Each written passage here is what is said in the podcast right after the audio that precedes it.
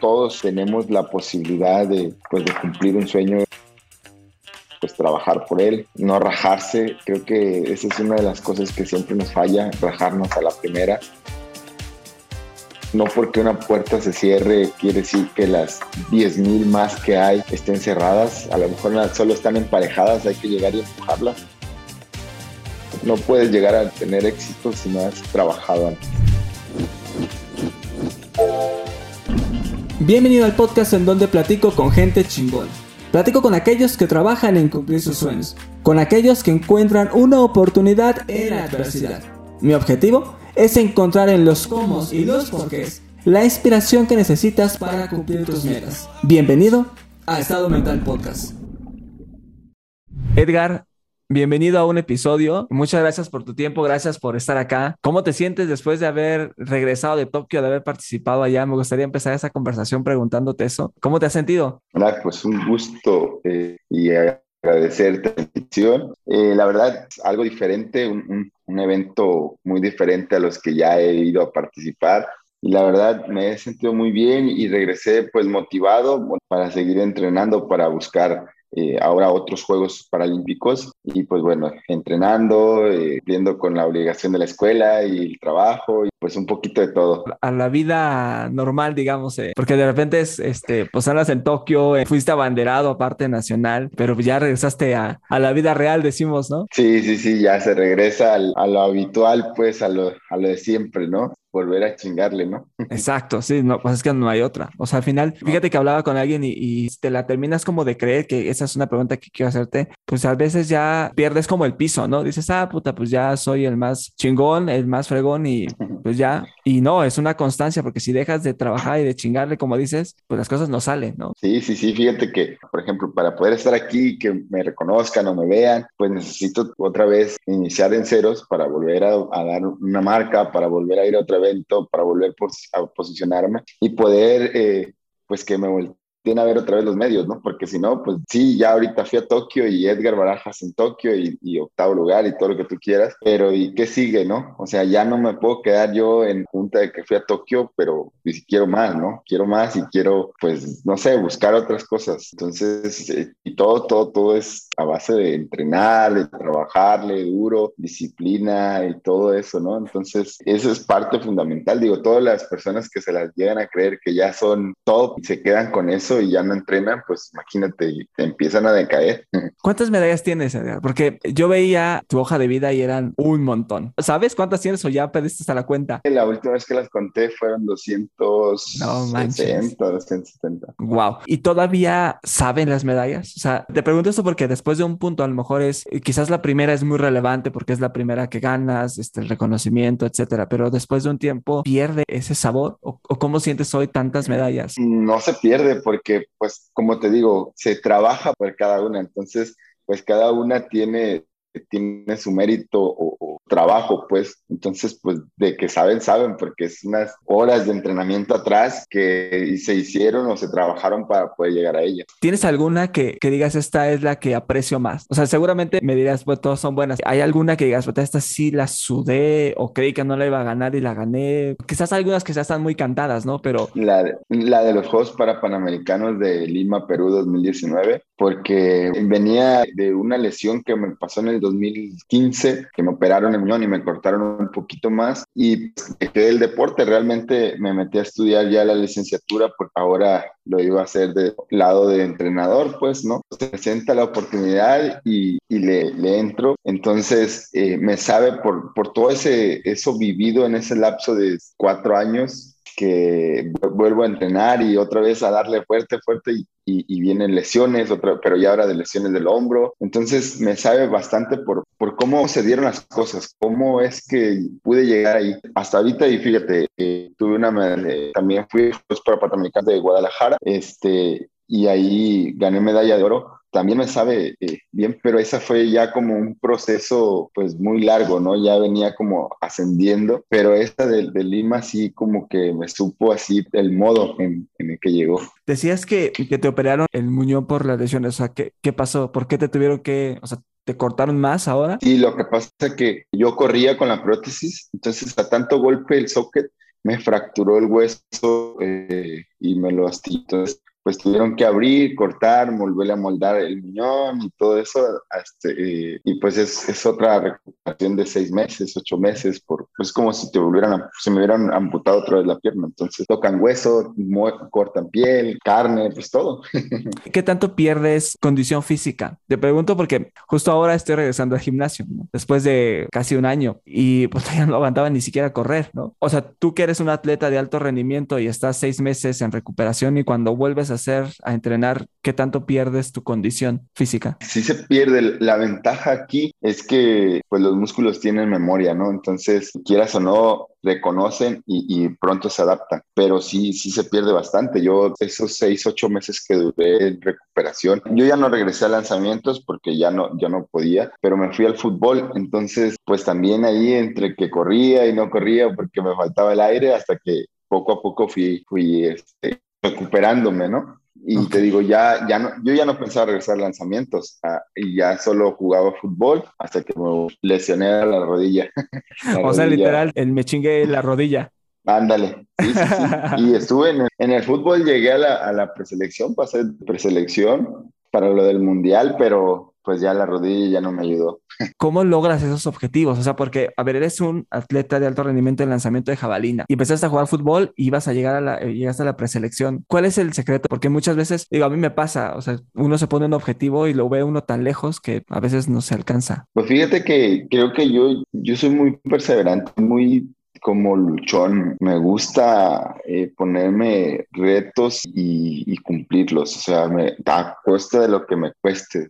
tanto que tuve que sacrificar eh, en la segunda, en la tercer filtro, pues ya iba lesionada la rodilla y no dije nada y así me fui y así jugué y así todo. No rendí igual, no fue como de, ah, no, no voy a ir porque la rodilla la traía inflamada, me había lesionado el popitlo, no sé qué, externo, no sé qué, y traía inflamada. Y nada más me vendaba fuerte y a seguir entonces creo que eso es algo, algo que me ha funcionado, el darle hasta donde truene. ¿Siempre fuiste así? Siempre he sido así. Mira, te cuento, cuando me amputaron, eh, al mes, mes y medio de que me quitaron ya las puntadas definitivas, de ya no, ya no tenía puntadas, de que ya había cerrado, al mes, mes y medio ya andaba jugando en el campo, ya andaba jugando, portereando con los amigos y no era así como de quedarme quieto, no soy de las personas que se puede quedar quieto. Entonces necesitaba hacer algo, necesité porque me, me enfado, me enfado muy, muy fácil y, y siempre sido, pues, busco la manera, le busco de una u otra forma hasta poder lograrlo, lo que me, lo que me proponga. Te amputaron la pierna cuando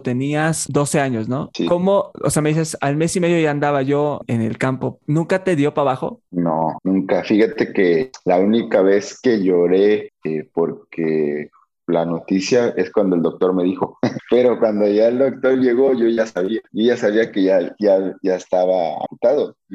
a mí me lo dijo un tío y pues me habló así, literal, como hablan los tíos rancheros. Mira, cabrón, así las cosas están, eh, está esto, te amputan la pierna y el día que quieres demandar a alguien, pues me vas a demandar a mí. Yo firmé, yo decidí. Haz de cuenta que yo me rompí las venas y los tendones por dentro, atrás de la rodilla. Entonces hicieron tres cirugías y en las tres cirugías ya no pasaba sangre hacia abajo. Entonces el dedo se me empezó a poner ya muy morado y estaba por engangrenarse. Entonces esa fue la última opción que les dijeron a mi familia, o, te, o le amputamos la pierna o se engangrena.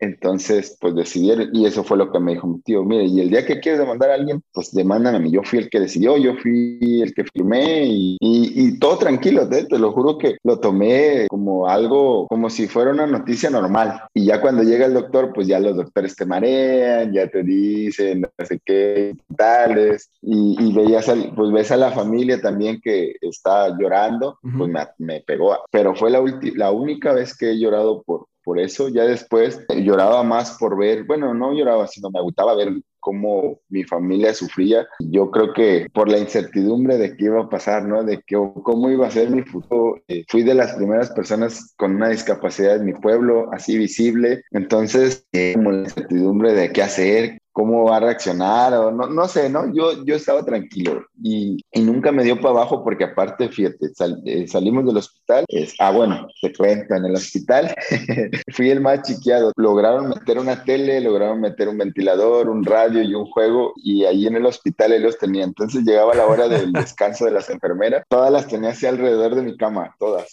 viendo las, las novelas, yo ni tiempo ni veía las novelas, yo por las caricaturas, pues, estaba moro todavía, y siempre las tenía ahí las, a las enfermeras, digo, y era el más chiqueado, entonces desde ahí empecé a como no resentirlo, pues, ¿no? Y luego llego a mi casa, me dan de alta y mis amigos de la escuela iban por mí, me llevaban en la silla a la escuela y me regresaban. No, no me dieron como ese tiempo como de, como de pensar en, en cosas turbias, se puede decir, ¿no? O sea, en cosas malas, ¿no? Nunca, no hubo el tiempo y mi familia también. Una de las cosas que me ayudó, que en ese tiempo sí me, me afligían o me agüitaban, era el trato de mi familia, ¿no? Porque decía, o sea, no, no se apiadan porque no tengo una pierna. o sea, te, trataban igual. O sea, igual. Y entonces hoy lo agradezco porque gracias a eso pues no dependo de nadie, eh, como que, ay, más, eh, lo ocupo porque pues no tengo una pierna y ocupo hacer esto, ¿no? O que le chingo yo por mi cuenta, ¿no? Entonces, y eso me ayudó bastante. Entonces, digo, tanto mis amigos, la familia, nunca me dejaron así como que pensar en, en eso de poder tocar fondo, nunca toca fondo. Siempre fue mi abuelita eh, eh, muy regañona conmigo, órale, y vamos a hacer esto, y ya levántate, y esto, y porque me tocó que me cuidara mi abuelita un tiempo. No, pues me, me puso al, ahora sí que me puso al 100.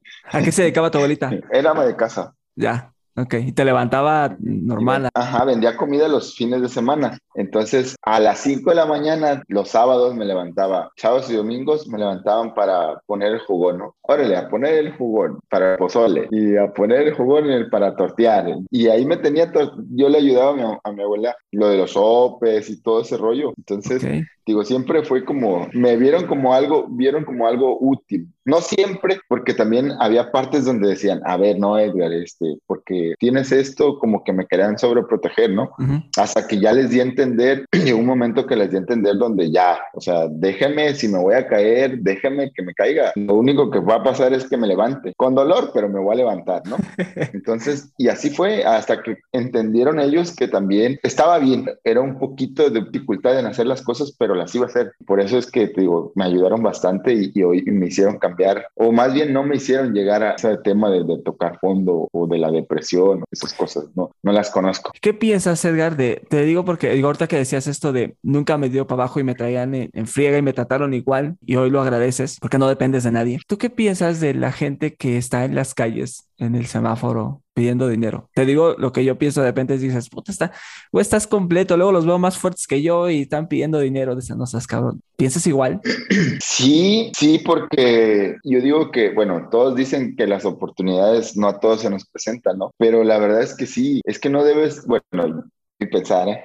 Sí. No debes de esperar a que la oportunidad llegue a tu casa. Y, y ahí es donde tenemos el gran problema. Creemos perdón que lo diga, pero todos creemos que el gobierno tiene que venir a solucionarnos la vida y no es así. O sea, nosotros como personas tenemos la obligación de salir a la calle y buscar nuestra oportunidad, buscar nuestro empleo, buscarnos lo que buscarle el dinero, ¿no? La comida, todo, pero no, hay formas. Y yo te, aseguro que hay muchas oportunidades para todos. Nada más el chiste buscar y tocar puertas. Y, muchos nos, nos cerramos en cuanto se nos cierra una puerta, uy, ya no tengo salida. Y ese ahí es donde está el detalle. Fíjate que aquí en los semáforos aquí de, de Colima hay un, un, chavo que no tiene un brazo, pero no lo tiene de aquí. Ok. O sea, nomás tiene, no, haz cuenta que nomás no tiene muñeca, de aquí para arriba no tiene. Ajá. Diario anda, trae unas paletas, da paletas por dinero, ¿no? O sea, es como te doy, me das. Y una vez se arrimó a mí y le dije, no, viejo, ¿y por qué no buscas un trabajo? Se enojó. Y no sé si no me vio que no tenía una pierna o no sé, pero al final de cuentas no dije nada malo. Fue como una pregunta del por qué no buscas trabajo, o sea, estás completo. Y mira, y ahora hay muchos, talas, bueno, aquí en el estado está la Secretaría del Trabajo, donde sacan, meten lo del, todos los empleos que hay y a las empresas que dan eh, empleo a las personas con discapacidad, discapacidad X, la que tenga, ¿no? Y esa es otra de las oportunidades, digo, pero la gente no le gusta buscarle, no le gusta. Quiere que, la, que las cosas le lleguen a la casa, a la puerta, a la mano y sin, sin haber movido un dedo. Pues es que nos vamos a lo más cómodo, ¿no? Y lo cómodo es pararme y que me dé una lana y ya. Y no, fíjate que hablaba con, con Luz Querena, que es una atleta también paralímpica, y me decía, es que hay que pagar el precio, ¿no? Y mucha gente no quiere pagar el costo de eso. Edgar, quería preguntar, quiero, pasar a preguntarte, hace un rato decías que fuiste de las primeras personas con discapacidad en tu, en donde vivías. ¿No te molestaba ser el centro de atención? O sea, eras un niño aparte un joven, 12 años. Y la gente, pues la gente también es, eh, si de las primeras personas en, en, donde vivías con una discapacidad, pues te voltean a ver y empiezan a cuchichear y empiezan a hablar y dices, puta, ¿no, te incomoda? Fíjate que no, en mi pueblo no. Eh, es un pueblo chiquito, Cotillo, no es, no es muy grande. Creo que las personas rápido entendieron del, del pasar de morbo a la ayuda, ¿no? Mejor cómo te ayudo a cómo te critico pero sí me pegó cuando salí a la ciudad. La ciudad con las personas son muy rudas, muy fuertes y las miradas, o sea, con tan solo la mirada ya te, hacen así como de, ay, está amigo, ¿no? Entonces, eh, me recuerdo que cuando empecé, comencé a salir con la prótesis, digo, los niños nunca me han molestado, ¿eh? que, me, que me volteen a ver, los niños creo que es algo pues natural de los niños, pero ya las personas grandes, eso sí ya te llega, te pega. Eh, me, me acuerdo cuando se me quedaban viendo así o cosas, o sea, como te veían, o sea, desafortunadamente te ven con lástima, ¿no? Y, yo acá entre mí, o sea, pues vamos dándole a ver quién puede hacer mejor las cosas, ¿no? Entonces, y siempre he sido así, de, ese pensar, ¿no? O sea, si tú me retas, bueno, pues vamos dándole de tema de discapacidad persona normal, ¿no? Claro. Entonces, y, yo me lo retaba en el, algún día me la, a lo que quieran, le decía yo. Siempre fui, digo, nunca fui de los que me quedé quieto en casa de decir, ay, estoy amputado, ya no puedo salir. También me fui a trabajar al campo, o sea, al, potrero, al, campo, a trabajarle al frijol, al camote, a la jica, vendía jícama en las calles con las bolsas en las manos. O sea, nunca fui de las que esperaba que me dieran una moneda. Y, por ejemplo, en vendiendo jícama siempre era de, ay, mi hijo, qué bueno que tú trabajas. Lástima que todas las personas no hacen lo mismo. Y ahí volvemos a la, hay oportunidades. Y siempre he sido visto, digo, cuando trabajaba, porque decían, es que como tú que no tienes una pierna, andas luchando mejor que otras personas y no sé qué. Creo que eh, me acostumbré tan rápido a ser el centro de atención que hoy creo que lo disfruto. No me satisface al 100%, pero ya hay momentos donde digo, bueno, ya me acostumbré, ya lo disfruto, ya veo, no sé, lo, lo, lo veo como del lado positivo, pues. Espero que este episodio esté siendo de tu agrado. Quiero aprovechar un minuto de tu tiempo para contarte que en mi equipo hemos fundado el primer portal de noticias de podcast en México y lo llamamos mundopodcast.mx. Decidimos fundar este espacio porque nos dimos cuenta que era complicado mantenerte actualizado en la industria del podcasting, así que lo que hicimos fue reunir toda la información que se genera en el mundo y lo traemos para ti.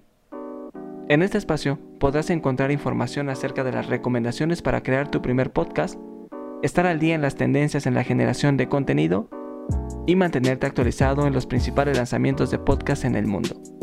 Estoy seguro que una vez que visites nuestro portal se convertirá en tu fuente de información favorita en la industria. Te invito a que te des una vuelta y me cuentes en Instagram qué te pareció. Visita el sitio mundopodcast.mx.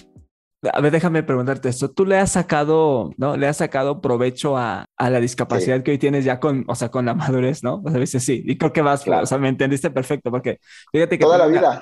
Una amiga que dice que una amiga de una amiga se rapó el cabello. Y entonces ahora todo mundo se rapó por gusto. Cuando sale, todo el mundo le dice, pásele. O sea, está formada una fila, la dejan pasar porque creen que tiene cáncer y este, y le dan un montón de chances y, y se pues se caga la risa porque dice, puta, pues no, es que decía de ruedas, no sé qué, y la consienten un montón porque está cal, bueno, se rapó. Entonces tú le has sacado provecho. Claro, toda la vida, desde que estaba niño, ¿eh? Porque, por ejemplo, cuando iba a la escuela, pues me subía al camión normal, o sea, te digo, era todo normal, y al momento de subirme al camión, en los primeros asientos las personas se paraban y siéntese aquí, no, pues me siento, ni voy a parado. Por ejemplo, hoy en los descuentos, o sea, ya vas y pagas el descuento, por ejemplo, el holograma del carro y me sale el 50%, los boletos de camión al 50%, todo, todo, trato de sacarle provecho a la discapacidad, digo, ya la tengo, o sea, hay que aprovecharla. Por ejemplo, a la hora de los vuelos, pues soy el primero en subirme, porque oye, para las personas, ah, sí, pásate, o sea, donde, donde se puede aprovechar, lo aprovecho. Fíjate, te cuento, la otra vez fui con mi novia,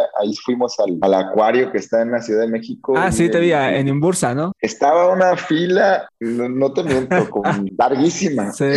Yo le dije a mi novia, le dije, déjame preguntar ¿dónde es la entrada y ahí va, y te digo, ahorita vamos a entrar porque no me voy a formar. Y sí, dicho y hecho, paso con el que estaba en la entrada y ya me dice, ah, sí, pásate, fórmate y me dejan entrar y la gente se molesta, pero pues eso pues es un privilegio que tenemos eh, nosotros, ¿no?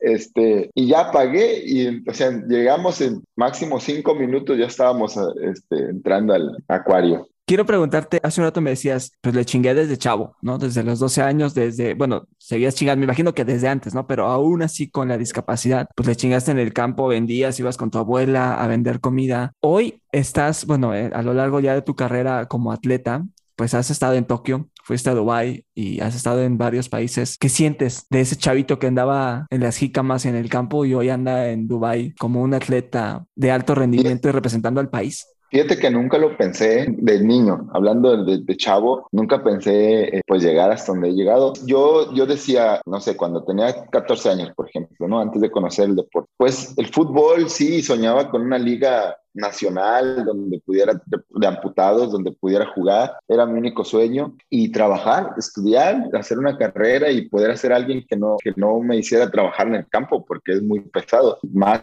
cuando no tienes una pierna, pues más chinga, ¿no? Entonces, esa era mi visión. Una vez conocí el deporte, cambia toda, toda mi perspectiva de vida, o sea, cambia mi visión, pues de conocerlo y de, de viajar por primera vez en avión y que me hizo conocer otro estado, dije, de aquí soy. Ahora sí, comentario o pensamiento que tuve fue, voy a viajar gratis, voy a conocer estados gratis. O sea, siempre tuve la ilusión de viajar, ¿no? Pero éramos de muy bajos recursos, entonces era un sueño, pero era un sueño como muy lejano, pues, como, bueno, ya que sea grande y tenga dinero, pues ya igual me doy un regalo, ¿no? Pero cuando conozco el deporte, llegan y, ah, vas a viajar y viajo por primera vez en avión y no, pues no vas a pagar nada, no, pues, y aparte ganas y te dan una beca, no, pues de aquí soy.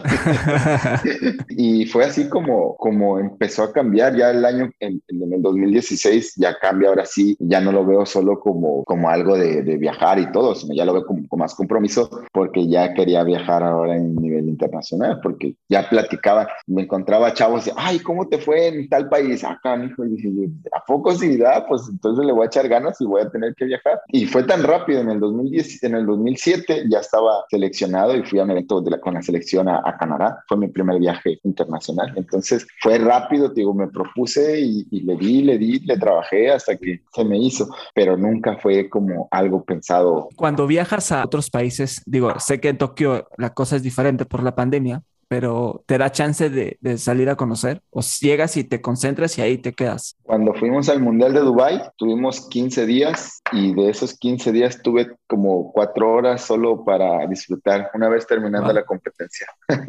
Entonces pagué como un tour un taxi que te cobran por horas y te dan el tour por todos lados, o sea, donde topas. Y no, pues fue así que conocí Dubai realmente. Increíble. Ahora que decías de las competencias internacionales donde has estado, yo veía los titulares de muchos periódicos y medios de comunicación cuando fuiste a Tokio y decía que tú eras un candidato fuerte para traer una medalla a México, quedaste en octavo lugar. ¿Cómo manejas la, la presión que la gente tiene hacia ti? Porque déjame, que todos la tenemos, ¿no? porque todos la tenemos, ¿no? En mi caso, pero dice, yo creo en ti y va, échale ganas a tal cosa y la gente te empieza a decir, confío, confío, confío en ti y es tanta la presión que dices, puta, no sé si lo voy a lograr, ¿no? Yo, un simple mortal, tú que eres un atleta de alto rendimiento y que no solo pues, son tus cuates o tu familia, es el país entero y medios de comunicación que hablan de ti. Fíjate que es una parte que sí, sí pesa, sí influye, pero mira, eh, yo trabajándolo con, con el psicólogo, llamamos psicólogo, es una de las partes que, que más se debe de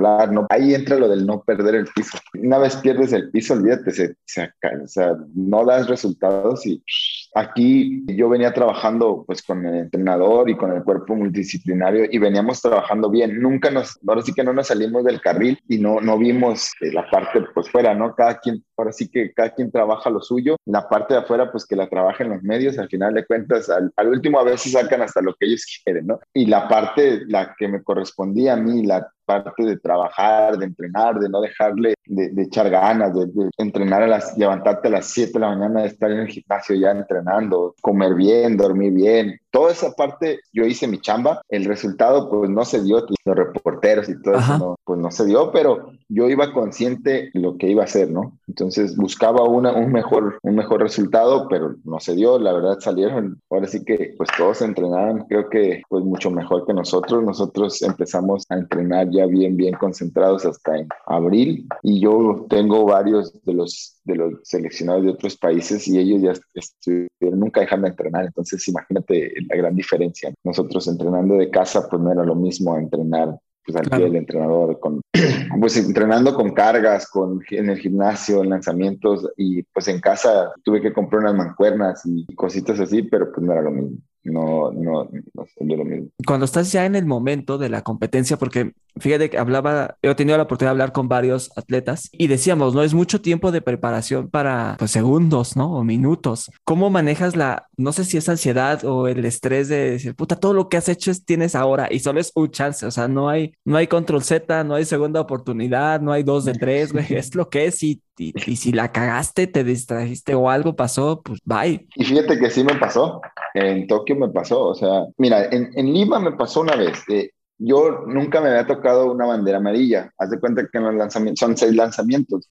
Cada lanzamiento te dan un minuto para ejecutarlo. En Lima, yo ya había lanzado 42.89, que es mi marca, y en el último lanzamiento, te recuperar más hasta el segundo 45, 47. Entonces, a la hora de llegar a los 50, me levantan una bandera amarilla y yo me quedo abajo. Y dije, ¿qué onda? Y ya nada más lanzo la jabalina y, y meto 42, 20 y tantos. Entonces, y fue porque nada más dice así, me distrajo la bandera amarilla. La bandera amarilla significa que te quedan 10 segundos. Entonces, en una competencia esas no que no está permitido esas pequeñitas fallas, porque por reglamento lo tendría que saber, pero en ese momento pues me fue el chip, se me fue la onda y perdí un quizás una mejor marca, ¿no? Y en Tokio me pasa pero por, por los faules, porque me levanto, según los, los jueces, pues me estaba levantando la pompa y me marcaron faulas hasta que me hicieron enojar, me sacaron de, de, lanzar para poderles alegar y, y pues ahí en de que este y que el otro, pues ya no fue lo mismo en los lanzamientos, ya claro. ahí perdí, perdí el hilo. Sí, te viene el ojo, te desconcentras y ya no estás enfocado.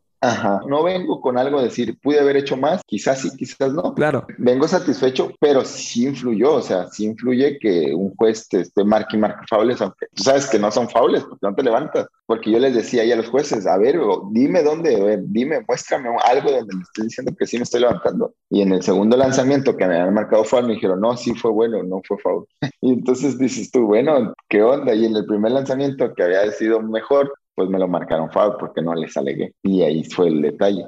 ¿Y eres rudo contigo? O sea, contigo mismo. A mí me pasa que si hago algo que no, o sea, sé que pude haber hecho algo mejor. Sí, digo, puta, eres bien pendejo, o sea, pudiste haber hecho mejor, este, ah, y, cómo... Creo que todos tenemos ese grado de, rudeza, ¿no? ¿Y cómo haces que no te afecte? Porque al final pues digo, a, lo mejor uno es más fácil porque pues siempre hay como una segunda oportunidad, depende de qué cosas, pero casi siempre hay como un segundo chance de hacer las cosas, ¿no? De decir, la cagué, lo vuelvo a hacer, no sé, si envió una presentación a un cliente mal, pues le digo, oye, güey, la cagué, aquí te va el nuevo, ¿no? O me equivoqué en la cotización, este, el precio correcto es este, y pues ya, tú no tienes doble chance, ah, me distraje, güey, pues dame otra chance, pues ya fue.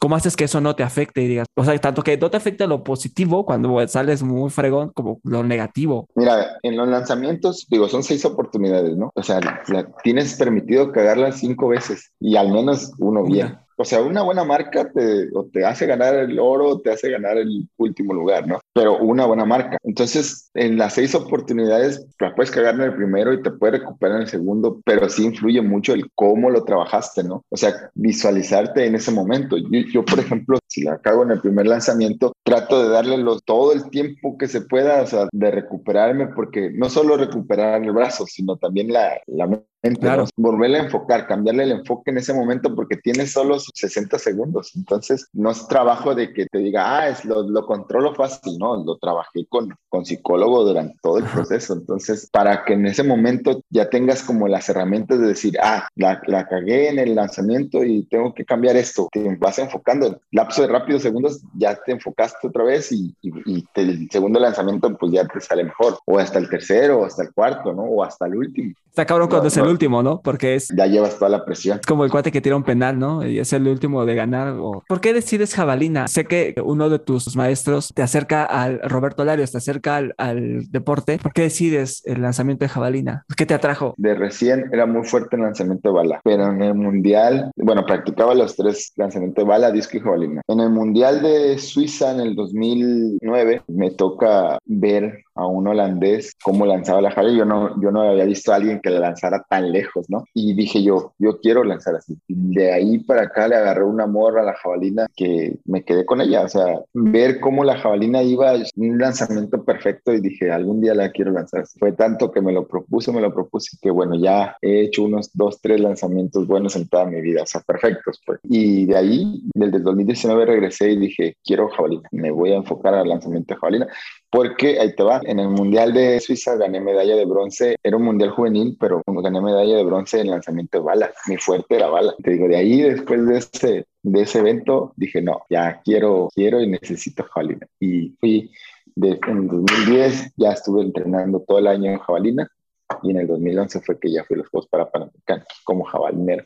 Wow, increíble. Déjame regresarme un poquito y preguntarte, uno siempre dice que soy de la idea de que las cosas siempre pasan para algo. Pues uno a veces no entiende buenos y malos momentos, ¿no? En tu caso fue el tema de la pierna. ¿Qué hubiera sido de ti si no hubieras tenido ese accidente? O sea, ¿quién hubiera sido Edgar? No lo sé. Sí lo he pensado y lo he pensado en muchas eh, directrices, pues, ¿no? Porque, por ejemplo, antes, cuando estaba niño, me gustaba mucho la escuela. O sea, me gustaba estudiar. Después de la amputación me hice un poquito más como valemadrista, se podría decir en efecto. O sea, ¿te fuiste rebelde? Entonces, no sé, la verdad, digo, lo he visto en varias directrices. Quizás si hubiera, me gustaba mucho el fútbol, eh, me veía yo jugando, si no en, en profesional, pero sí siendo reconocido eh, como buen portero aquí, al menos aquí en el, en el estado. Pero no sé, digo, quizás no, son muchas cosas. Eh, también me veía como trabajando en el campo toda la vida y, pues al salir y como todos los del campo, ¿no? Salir y con una caguama en la mano, quizás. Así también me llegué a visualizar, no sé, eh, son muchas cosas, pero pues mira, al final eh, creo que entre mi rebeldía y todo, pues salió algo bueno.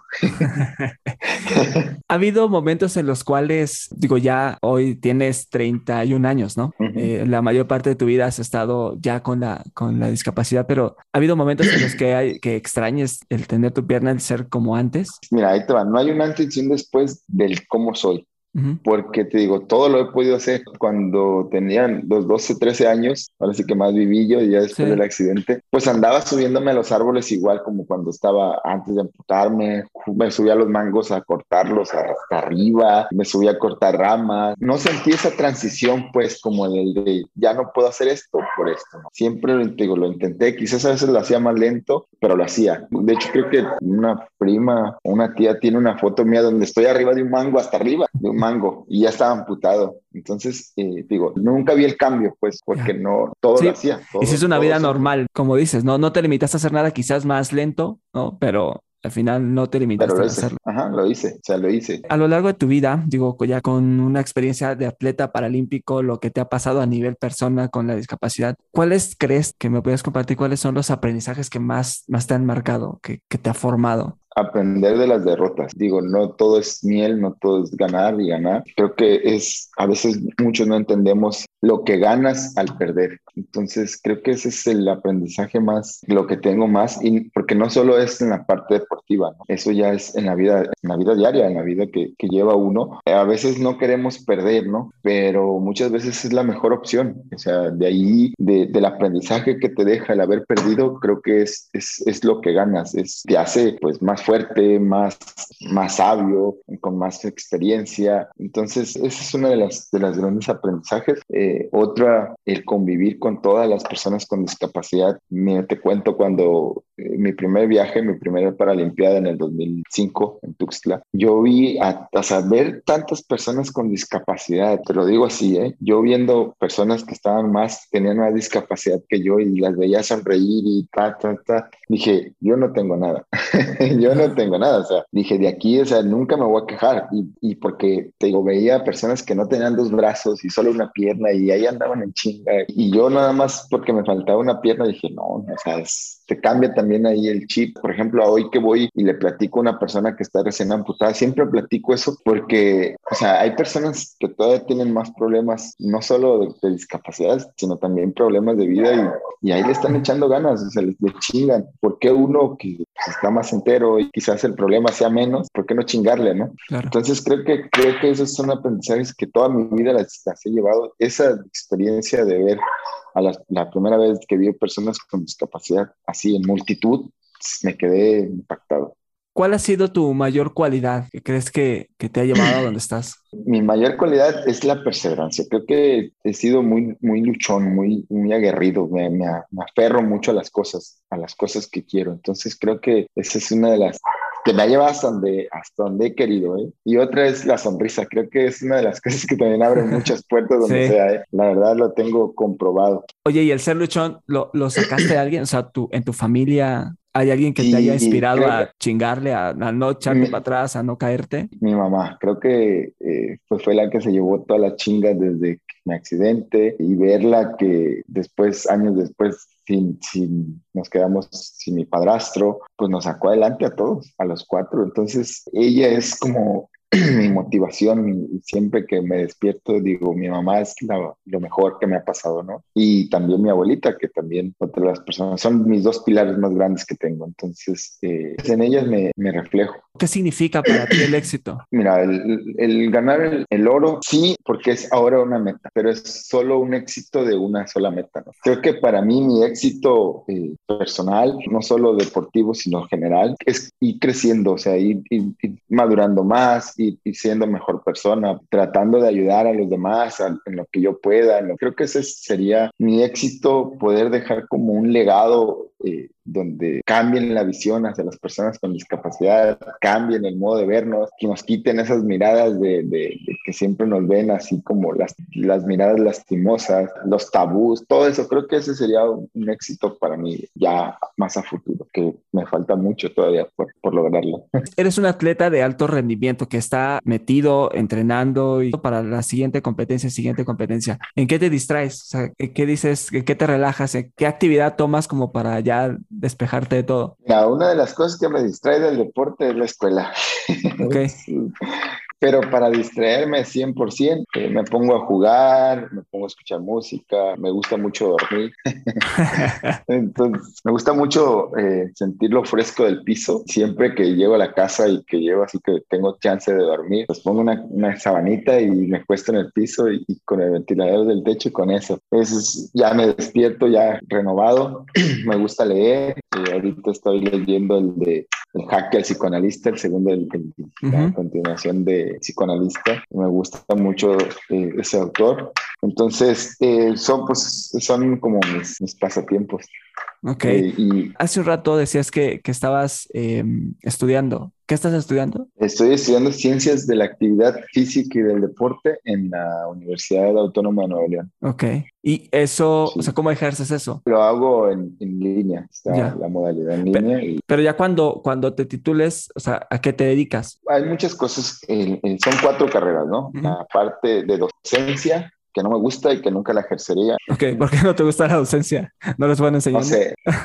No tengo paciencia, creo okay. que no tengo paciencia. Y, y, otra cosa, mira, lo viví aquí en el estado. Yo estuve en la Universidad de, de Colima, salí hasta el cuarto, tercer semestre y ya te, nos llevaban a las prácticas. Entonces, cuando me llevaron un día a una práctica con los niños, yo ya sé, o sea, los niños por naturaleza lo te ven pues diferente, ¿no? Sí. Entonces llegamos y todos los niños así de viéndome, ¿no? Claro. Y no quiero ser como el centro de atención porque ya influiría como distractor yo, más que como uh -huh. poderles decir algo. Entonces, esa es de la parte que no controlo. No se podría controlar, pues un niño, su mente gira. Sí, es curiosa y sí. Entonces, tuve una experiencia ahí de que, una anécdota de que llega un niño y dice, ¿y qué te pasó? No, pues me la amputaron. ¿Y cómo te la amputaron? Y llega otro niño y dice, así con balazos.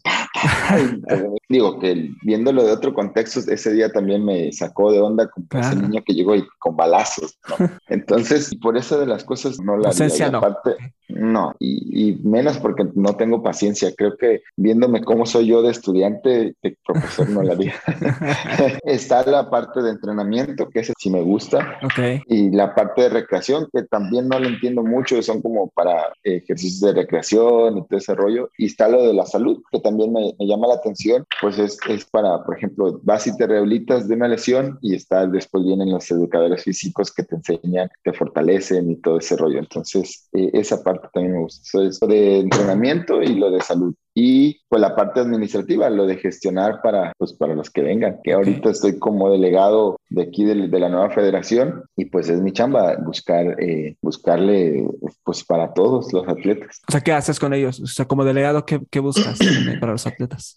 Primero buscar consolidar atletas y luego de ahí pues encaminarlos, ofrecerles entrenadores, eh, buscar las herramientas, materiales y de ahí pues ya empezarlos a llevar a, las competencias, así como hicieron conmigo, ¿no? Y ya pues mi función es gestionar apoyos, gestionar uniformes, gestionar material para que ellos puedan seguir entrenando, gestionar entrenadores, áreas de entrenamiento, para que ellos puedan seguir entrenando y puedan competir a nivel nacional e internacional. O sea que digamos que con esta licenciatura, esto que estás haciendo, estás trabajando en el próximo paso de los siguientes años como atleta, ¿no? Porque digo, al final hay una vida productiva, déjame ponerlo así como atleta, y pues tienes que pensar en lo que sigue. Sí, no, y yo ya la estoy viendo pues para abajo, ya o sea, es más por la cirugía que por, edad. Aquí es hasta donde te da rendimiento. Si tienes rendimiento y tienes 40 años, 45, y, pero tienes marcas, tienes rendimiento, pues sigues, ¿no? Pero yo ya, eh, mis hombros ya están muy lastimados, ya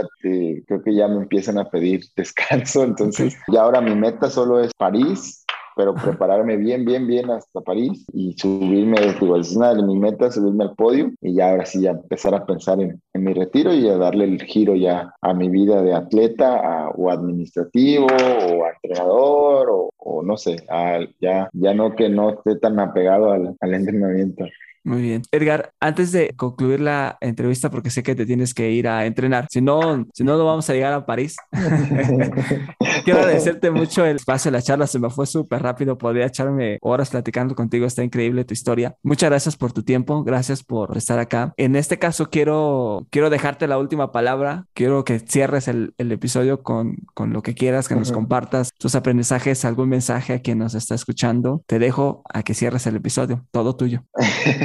no, pues primero agradecerte por, darme este espacio y escucharme y pues poder expresar mi historia y que espero que pues a muchos les sirva, puedan pues buscar otra alternativa, no solo quizás la que llevan, no sé si sea la idónea o no, pero siempre eh, buscar y que todos, todos tenemos la posibilidad de pues cumplir un sueño y, y buscarlo, solo es pues trabajar por él, ser perseverantes, no rajarse, creo que esa es una de las cosas que siempre nos falla, rajarnos a la primera, no porque una puerta se cierre quiere decir que las 10.000 más que hay estén cerradas, a lo mejor solo están emparejadas, hay que llegar y empujarla. Entonces, eh, desde ahí, desde ahí podemos eh, pues empezar a buscar nuestras propias oportunidades, luchar, luchar siempre aquí, eh, la vida se trata de luchar, si quieres hacer algo hay que luchar por ello, si lo quieres, lo creas, entonces, pues no, creo que es, es algo de lo que de lo que siempre he aprendido, trabajar, trabajar duro es, es lo primordial. No puedes llegar a tener éxito si no has trabajado Gracias por llegar al final de este episodio. Recuerda seguir nuestras redes sociales, encuéntranos en Instagram, TikTok y YouTube como Estado Mental Podcast. Por mi parte es todo, nos vemos y escuchamos pronto. Bye bye.